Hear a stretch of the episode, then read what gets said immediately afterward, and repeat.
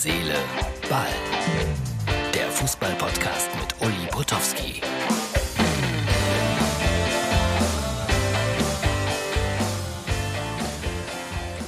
Hallo, Herz, Seele, Ball, Freunde. Das ist die Ausgabe für den 1. Dezember, Mittwoch. Es wird immer anheimelnder bei mir, nicht? Aber es geht ja auch auf Weihnachten zu. Wenn ich so gerade ausschaue, an euch vorbei, schaue ich auf meine Burg, die ein bisschen weihnachtlich geschmückt ist, friedlich geschmückt ist. Und ich finde überhaupt, Frieden ist eines der größten Geschenke. Ballon d'Or, das wird heute heftig kritisiert von allen möglichen Menschen. Lewandowski nur Zweiter, Messi der Sieger, das sei schrecklich ungerecht, sagt sein Manager, sagt Kahn, sagt Matthäus, sagen viele Fußballexperten. Mag sein, aber es ist ja eine Journalistenwahl und diese Journalistenwahl wird weltweit abgehalten und ich befürchte, die Bundesliga hat da nicht so die große Strahlkraft. Lewandowski, Polen vielleicht auch nicht. Und Südamerika ist nun mal noch fußballverrückter als wir es sind. Und die Copa America, die ist natürlich in Erinnerung geblieben. Und da hat Messi gut gespielt. Sonst nicht so sonderlich. Und jetzt darf man nicht vergessen, das ist eine reine Journalistenwahl. Das heißt also, Journalisten stimmen ab. Subjektiv, verständlicherweise. Nach Gefühl, verständlicherweise. Vielleicht auch mit äh, Lokalpatriotismus auch zum Teil verständlicherweise. Und so kommt es, dass dann Messi wieder der Fußballer des Jahres ist, jedenfalls bei Ballon d'Or. Allerdings habe ich gerade gehört, jetzt vor ein paar Minuten, dass äh, Lewandowski wahrscheinlich, wahrscheinlich nachträglich diesen Preis für 2020 bekommt.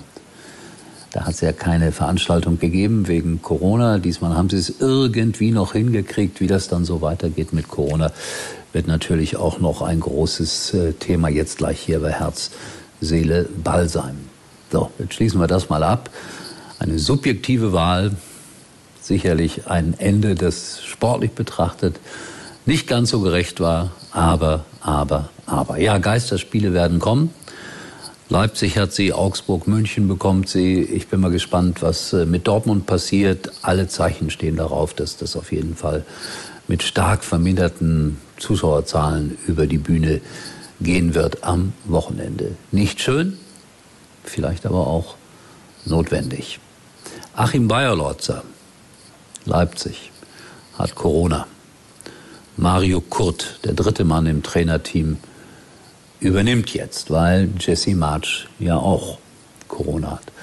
Ja, alles nicht schön, alles unangenehm. Und trotzdem kann man auch manchmal schmunzeln über Corona-Nachrichten. In Rumänien gab es ein Spiel in der obersten Liga. Tobi hat mich mal wieder darauf hingewiesen.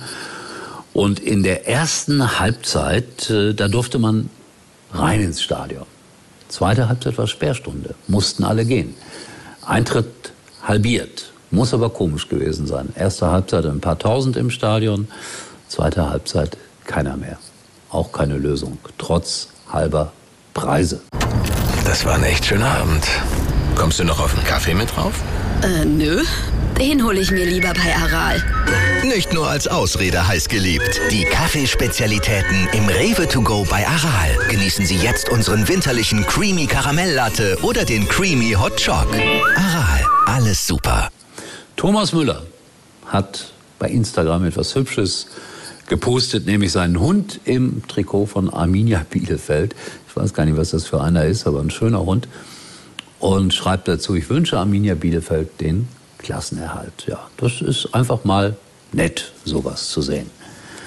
Und Schalke muss ganz tief durchatmen. Ja, Terodde fällt eine Zeit lang aus. Und der Schalke-Fanshop am Limbecker Platz in Essen schließt. Dafür sollen beide Gelsenkirchener Standorte gestärkt werden. Ich habe mich immer gefragt, welcher Essener Fan geht denn in einen Schalke-Fanshop? Aber es gibt auch Schalke-Fans in Essen. Allerdings, wenn man in Essen ist, äh, spürt man doch eine gewisse Aversion dem FC Schalke 04 gegenüber. Ich bin vor vielen Jahren mal in einem Taxi gewesen und da hat der Taxifahrer, nachdem er mich erkannt hat, gesagt hat, Schalker, fahre ich nicht.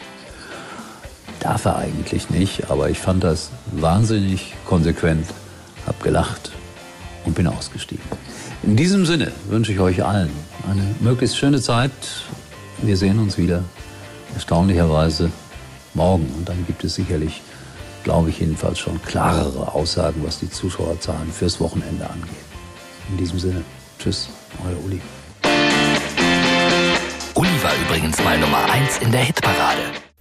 So, liebe Herzliche Ballfreunde, am Ende noch ein kleiner Tipp. Manchmal chattet man ja Dinge, die unter uns bleiben sollten, also quasi zwischen dir und mir.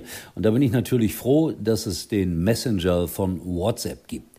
Durch die End-zu-End-Verschlüsselung bleibt Privates wirklich privat und berufliches natürlich auch. Fazit, der WhatsApp Messenger ist für mich ein absolutes Muss. Eigentlich können Sie jetzt abschalten.